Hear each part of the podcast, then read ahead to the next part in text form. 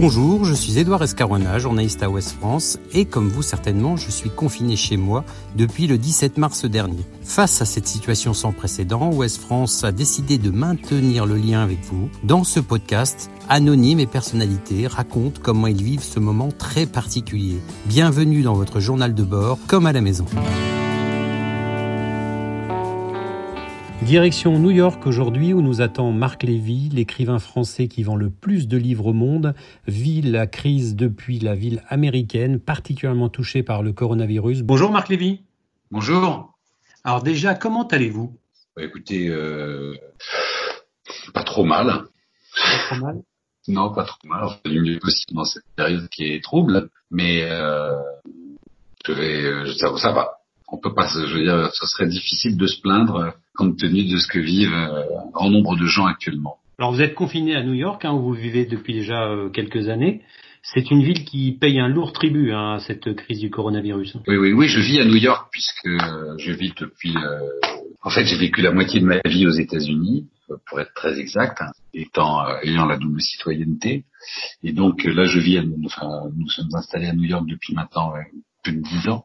Oui, c'est une ville qui paye un très lourd tribut euh, puisque on a passé la barre des 10 000 morts et qui a pratiquement autant de morts à New York qu'il y en a euh, eu en France euh, sur la totalité du territoire pour une population qui est dix fois inférieure. Donc le tribut est extrêmement important. L'ambiance doit être très très particulière dans une ville qui d'habitude vit 24 heures sur 24. Là, ça doit vraiment être une atmosphère très étrange. Alors l'ambiance, elle est, elle est particulière à, à, je dirais, à trois niveaux. D'abord, euh, quant au sein du, quant au, euh, au sein même d'une ville, le nombre de décès quotidiens euh, est extrêmement important. Euh, il un phénomène d'osmose et, je dirais que le, le, la population est complètement affectée, c'est-à-dire que le, la réalité, de, la réalité entre dans votre rue. Euh, la deuxième chose, c'est que euh, on entend des sirènes d'ambulance à longueur de journée. On n'est pas du tout dans la situation du confinement calme, vous voyez, où le silence règne.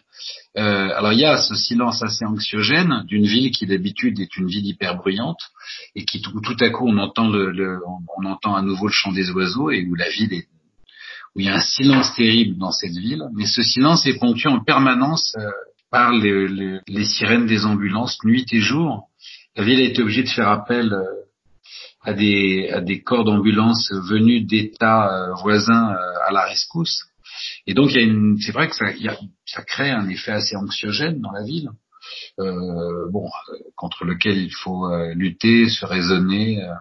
Alors, à côté de ça, il y a des choses évidemment humainement magnifiques, de, enfin, des petits moments d'humanité vraiment magnifiques quand euh, alors évidemment, nous, on sort à 7 heures le soir sur nos balcons pour applaudir. Et puis il y a euh, l'entraide dans le voisinage, le fait de d'aider les personnes âgées. Euh, dans, notre quartier, il y a toute une chaîne qui s'est montée pour justement les personnes les plus fragiles et les plus et les plus euh, à risque n'est pas aller faire leurs courses, enfin, etc., etc. Donc, euh, il y, a, y, a, aussi cette chose-là. Mais c'est vrai que la ville est, est, assez métamorphosée. Alors, c'est une ville que vous avez l'habitude de sillonner à pied, en vélo, en trottinette. Là, actuellement, vous êtes confiné chez vous, vous ne sortez pas du tout, vous sortez un petit peu. Comment ça se passe? Non, on est vraiment confiné. On est vraiment confiné. Le, le, nous, on s'est confiné euh, assez tôt par rapport aux, aux autres new-yorkais qui n'y croyaient pas tellement, euh, qui se croyaient invincibles. Euh, moi, j'étais sidéré. Oui, en face de chez, en face de, en face de chez nous, il y a, il y a un petit, euh, petite boutique qui devait faire 8 mètres carrés euh, où ils font euh, des tacos à longueur de journée. Et bon, c'est mon voisin, je connais bien le, le, le propriétaire. Et j'ai, comment vous dire, et, et très très tardivement, il est resté ouvert. Et il y avait parfois jusqu'à 5-6 personnes dans un petit local de 8 mètres carrés qui attendaient pendant 10 minutes leur tacos. Et c'est toute la complexité du, du vous voyez, enfin, de la précarité américaine, c'est que euh, j'étais à la fois, euh, comment vous dire, remonté contre lui en disant mais il est complètement irresponsable, il se rend pas compte de ce qu'il fait. Et d'un autre côté, euh, ce qu'il faisait, c'est qu'il nourrissait sa famille et que euh, et que je voyais, euh, j'avais pas le juger non plus. Donc New York est une ville qui est confiné très tardivement euh, pour des raisons euh, socio-économiques, euh, aussi parce qu'il y a une espèce d'arrogance new-yorkaise, vous voyez, on est plus fort que tout, on va survivre à tout, et puis à un moment donné, la ville a été rattrapée par une réalité qui la frappe euh, extrêmement durement. Euh. Vous aviez conscience de, de, de, de ce qui se passait, peut-être parce que vous êtes au courant aussi de ce qui s'est passé en France, euh, en Europe, donc peut-être que vous avez senti avant les Américains qui eux sont très autocentrés quand même. Le fait d'être autocentré ou le, ou le, ou le défaut d'information. Mais si vous voulez, quand j'ai vu, quand on a vu ce qui se passait en Italie, euh, on s'est bien rendu compte qu'il y avait une, une, situation euh, anormalement grave. Et puis, euh, et puis on a vu ce qui se passait dans l'est de la France. Et donc, je dirais peut-être par réflexe euh, éducationnel, on s'est confiné très vite. oui, oui, on s'est confiné assez vite. Et la communication de, du président Trump n'a pas forcément aidé non plus à un moment où, où il fallait prendre conscience de la gravité de cette crise. Euh, il y a eu aussi ce, ce, moment de flottement qui est toujours encore le cas avec des conférences de presse parfois un peu surréalistes chaque jour. Je n'arrive pas à comprendre qu'il y a encore des gens qui soutiennent cet homme. C'est euh, chaque jour son ignominie se révèle un peu plus. Euh, c'est un despote, incompétent, euh, c'est un autocrate euh, dont l'incompétence maintenant frise le ridicule. Avant-hier, il s'est autoproclamé. Il m'a fait penser, vous savez, au, roi sur la planète du Petit Prince. sauf que le roi a un certain charme et, Trump n'en a aucun. Vous savez, ce roi qui n'a qui n'a qui n'a pas de pouvoir et qui donc qui ordonne au soleil de se lever le matin et au soleil de se coucher le soir. Donc avant-hier, dans son moment de supra-ego, euh, il a, il a voulu expliquer à l'Amérique qu'il avait tout pouvoir pour ouvrir l'Amérique. Puis quand même, il y a quand même quelques institutions euh, américaines qui résistent encore euh, à la dictature du Trumpisme et, aux néo-Trumpistes. Et, donc il s'est fait rappeler à l'ordre, même par des sénateurs républicains qui lui ont dit non, vous n'avez pas tous les pouvoirs. Et donc, dans un moment de ridicule absolu, il a donné l'ordre aujourd'hui au, au, gouverneur de faire euh, comme, comme il le voudrait. Plus si c'est Obama ou Biden qui a dit une phrase très juste, qui a dit mais euh, le, le, le, nombre de morts euh, que le pays endurera à cause de la négligence, de l'ignorance, euh, du chaos semé par l'administration sera gravé sur la tombe de Donald Trump. Alors, je, je c'est marrant parce qu'à chaque fois que je m'exprime, je reçois deux trois mails comme ça ou tweets euh, de pro-Trump, vous voyez. Euh, qui sont indignés par mes propos sur cet homme, mais j'en démordrai pas. Je pense que c'est un c'est un, un, homme qui n'a aucune humanité, corrompu jusqu'à la moelle, qui a entraîné le déclin de l'Amérique et le repli de l'Amérique sur elle-même, et surtout euh, qui a euh, terriblement détruit les institutions américaines. Enfin, regardez encore hier, on est en pleine crise de santé mondiale et, et parce que euh, son ego est tel, il fait une crise et donc il décide de couper les, les, les, crédits euh, au fond de la santé. Enfin, écoutez, c'est un. Aux États-Unis, comme, comme, comme en France ou ailleurs, il y a les populations qui, qui se lèvent hein, pour, se, pour soutenir et saluer le travail des soignants. Alors, vous avez passé vos six ans et quelques, hein, je crois, à la Croix-Rouge quand vous étiez plus jeune, dans une unité de secours urbain. Vous comprenez vous et vous saluez aussi le travail de tous ces soignants actuellement qui est assez euh, incroyable. Bah, évidemment, oui, évidemment.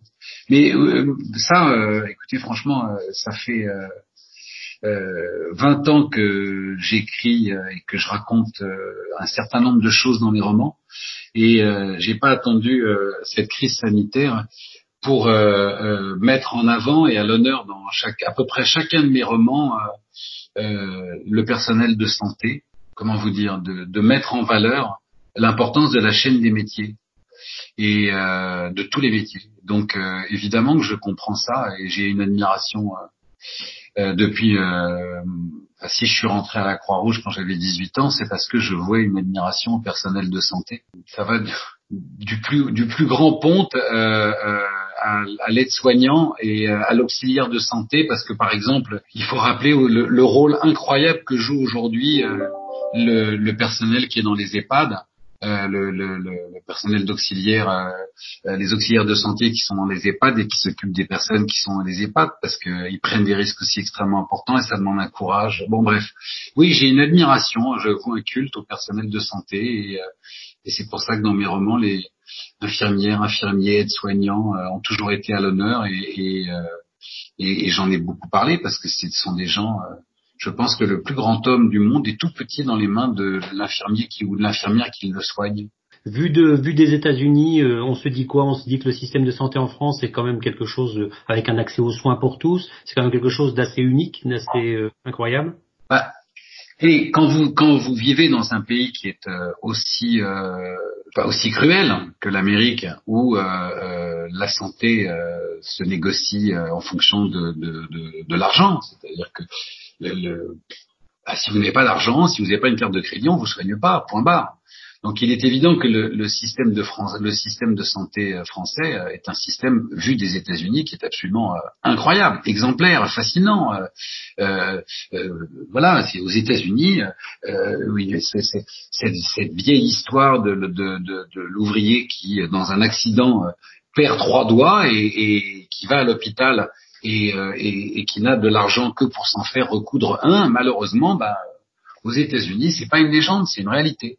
Et en France, ce serait inconcevable euh, une chose pareille. Ben, aux États-Unis, c'est comme ça, parce que euh, l'argent, euh, la politique, la corruption, encore une fois, a fait que le système de santé n'a jamais été conçu pour tous, mais uniquement pour pour ceux qui pouvaient et qui avaient les moyens de s'assurer. Et d'ailleurs, quand les républicains sont arrivés au pouvoir, c'est quelque chose que Obama avait corrigé en voulant instituer une forme de sécurité sociale. et les républicains et les néo-trumpistes euh, n'ont eu de cesse, depuis leur arrivée, que de vouloir détruire ce système de santé pour le rendre encore plus inaccessible aux plus démunis. Donc oui, vu des États-Unis, euh, le système de santé français est incroyable. Je rajouterai à ça, euh, tout aussi incroyable qu'il l'est, ce que cette pandémie nous a montré, c'est qu'il y a comment vous dire, un déséquilibre flagrant dans notre société dans la valorisation et dans la rémunération des métiers. Euh, il n'est pas normal euh, aujourd'hui que euh, nos hôpitaux, nos enseignants, nos écoles soient dans une souffrance financière, alors qu'à côté de ça, bah, les banques et les établissements financiers et les GAFA et les grandes entreprises gagnent de plus en plus d'argent et, et, ont des trésors de guerre de plus en plus conséquents. Donc peut-être que cette crise va, va, enfin faire changer les politiques et qu'on va, euh, pardon, je, c'est, pas un discours politique, hein, je vous dis, tout ce que je vous dis, je vous le dis avec la plus grande humilité euh, et, et, mes propos n'engagent que moi et je vous, jure du fond du cœur qu'ils n'ont de, il n'y a aucune intention de donner une leçon de morale à quiconque. Je vous, dis que moi, en tant que citoyen, je ressens euh, du fond de mes tripes. Je me dis voilà, peut-être que cette cette pandémie que nous vivons va nous faire réfléchir à la façon euh, de mettre l'économie au service de la population et non pas la population au service de l'économie. Parce que ce que j'ai euh, ce acquis comme pas comme conviction, mais en tout cas comme très forte euh, perception en 58 ans de vie, c'est que lorsque ce sont les gens qui sont au service de l'économie, finalement, il y a un très petit nombre de gens qui en profitent. Alors on sait qu'un romancier ne manque pas d'imagination, mais vous auriez pu prévoir un tel scénario avec une pandémie qui met le monde à l'arrêt? C'est marrant parce que j'ai eu, j'ai eu ce mot d'humour avec euh, un copain auteur euh, où on se disait, t'imagines si on avait écrit un roman dans lequel une chauve-souris, une chauve-souris déféquant au-dessus d'un élevage porcin allait provoquer l'arrêt du monde, on nous aurait, on nous aurait demandé ce qu'on avait fumé. J'ai toujours cru que la vie avait plus d'imagination que tous les auteurs du monde réunis. Alors, imaginez le scénario d'une pandémie euh, n'a en soi rien d'original. Ça n'est pas la première pandémie euh, que le monde traverse. Euh, il y a eu la peste, il y a eu la grippe de 1918, bon, etc., etc. Il y a eu des pandémies, donc c'est pas. Et puis il y a eu énormément de films d'anticipation. Si vous regardez le film de Soderbergh Contagion avec Marion Cotillard, la justesse du scénario par rapport à ce que nous sommes en train de vivre est incroyable, mais hallucinant de, de, à quel point ça colle à ce que nous sommes en train de vivre en ce moment. Donc, euh, il n'y aurait pas eu une très grande originalité finalement à imaginer ce scénario. Euh, et, d'ailleurs, c'est la c'est la troisième fois que je le cite, euh, mais parce que bon, il est au cœur de l'actualité depuis deux trois jours. Mais je suis retombé sur une, un discours euh, fait par Obama euh, il y a quelques années quand il était président et où il disait exactement ce que il, prédisait exactement ce que nous sommes en train de vivre et il essayait de convaincre le Sénat américain de la nécessité d'investir dans la recherche et d'investir dans la prévention des, épidémies et de se préparer en disant ça la question n'est pas de savoir si une pandémie arrivera, c'est quand elle arrivera Et si nous ne sommes pas prêts, on ne sera pas prêts. Mais on s'est beaucoup préparé militairement et on s'est très très peu préparé. Euh, regardez l'aberration euh, humaine qui fait que euh, vous avez 50% de la population américaine qui euh, s'emballe derrière le projet d'un homme qui pense qu'il va protéger et faire son pays, rendre son pays plus fort parce qu'il va construire un mur à la frontière sud. Bon, vous imaginez un mur pour lequel il a demandé 8 trilliards de 8 milliards ou 8 trilliards de dollars. Imaginez cette somme investie en équipements médicaux. Et combien, combien d'Américains seront tués euh, éventuellement euh, par des clandestins qui vont passer la frontière et combien vont mourir d'un virus ça va peut-être remettre les choses en perspective. Vous parlez souvent d'amour dans vos romans. Le monde d'après coronavirus sera pendant de longs mois différents, avec euh, sans doute une distanciation sociale, un besoin de, de mettre des barrières aussi, ça, ça, va forcément changer un peu l'inspiration un peu de, de, vos, de vos prochains écrits? J'en sais rien. Je vous répondrai euh, là aussi le plus humblement possible. Je n'en sais rien. Ce que je partage aussi avec beaucoup d'amis euh, et de copains qui sont pour les uns musiciens et pour d'autres écrivains et pour d'autres scénaristes ou metteurs en scène, c'est que cette période de confinement n'est pas du tout propice à la créativité. Et je comprends pourquoi, parce que quand on a l'esprit qui est très occupé euh, et très préoccupé, ben, vous voyez, le disque dur est assez plein et, le libérer pour la part d'imaginaire demande euh, peut-être plus de temps, c'est-à-dire une, une, faculté d'adaptation qui n'est pas aussi immédiate qu'on pourrait imaginer. On pourrait imaginer que étant confiné chez soi, 10 euh, heures par jour, 12 heures par jour, ben, autant de temps pour écrire. Euh, en fait, non, c'est pas, ça le deviendra peut-être, mais ça n'est pas le cas tout de suite parce qu'il y a un temps d'adaptation et puis parce que aussi on est, euh, moi je suis très perméable à, à, la, vie autour de moi, à la souffrance. et bah, c'est beaucoup plus difficile voyez, d'écrire des choses drôles, tendres et légères quand on voit des gens autour de vous qui meurent et, des amis qui vous appellent en disant que leur, leur père ou leur mère viennent de mourir et, et, donc il y a une, oui, il y a une perméabilité, euh, il y a comme une période de deuil, vous voyez, qui s'installe. Après, vous étiez en période d'écriture là actuellement? Oui, oui. Enfin, heureusement, j'avais terminé, mais euh, et je travaille actuellement sur euh, trois projets, euh, comment dire, d'adaptation. Et je, je, vois bien au sein des équipes euh, avec lesquelles on travaille, euh, c'est pas du tout le fort. Vous voyez, enfin, vous sentez les gens préoccupés, forcément. Mais oui, bien sûr. On a tout le monde a le cœur lourd. Enfin, vous voyez, tout le monde a le cœur lourd, et pas euh, par rapport à sa propre condition, mais d'une manière générale. C'est, euh, moi, je sais pas, mais je, je, j'ai pas honte de le dire. Hein. Euh, moi, à 7 heures du soir, quand on se met au balcon et qu'on applaudit, moi, tous les soirs, j'ai les larmes aux yeux. Hein. Vous voyez, bon, on vit des trucs quand même dingues. Moi, je, on a j'ai fêté les, on a fêté les 10 ans de, notre petit garçon, et et il s'est fait un masque hein, pour ses 10 ans. Et en fait, il s'est fait un masque, euh, il s'est fait un masque pour se protéger la bouche.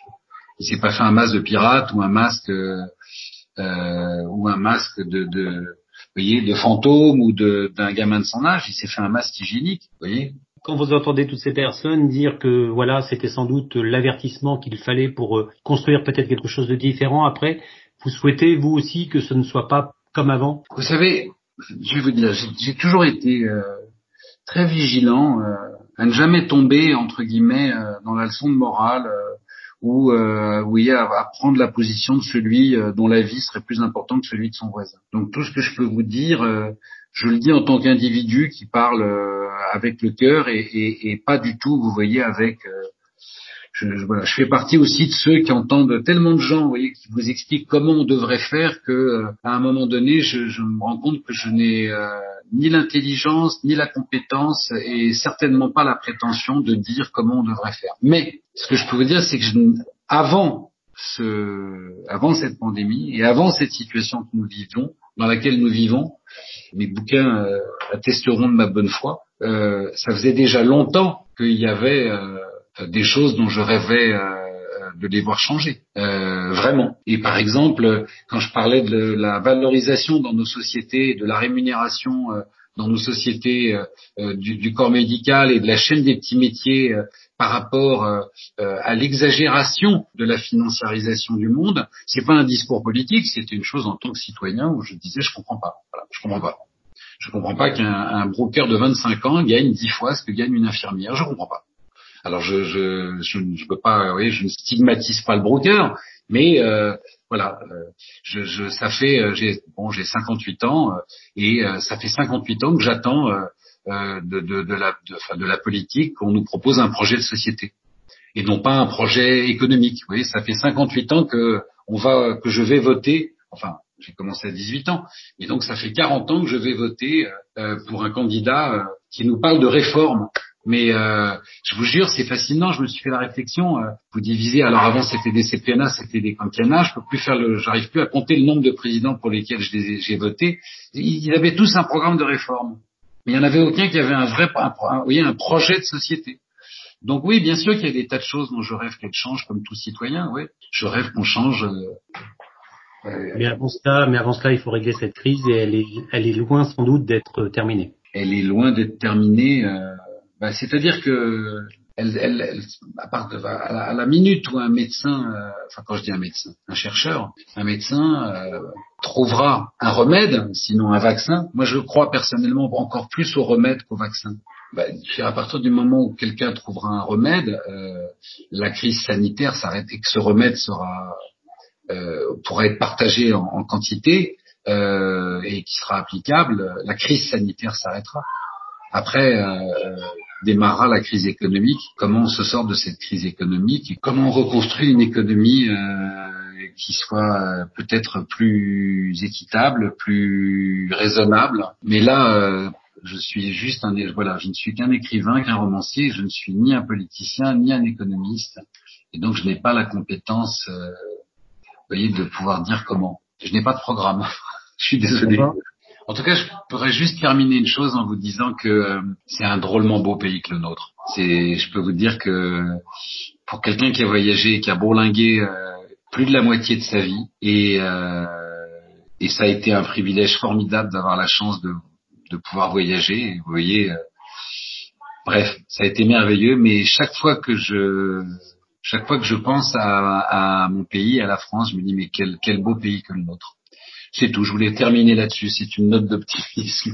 Ben, merci beaucoup en tout cas. C'est très sympa. À très bientôt, Marc Lévy. Merci. À bientôt. Merci. Au revoir. Retrouvez cet épisode ainsi que nos autres productions sur le mur des podcasts et aussi sur notre application Ouest France. N'hésitez pas à nous mettre 5 étoiles si vous avez aimé ce programme.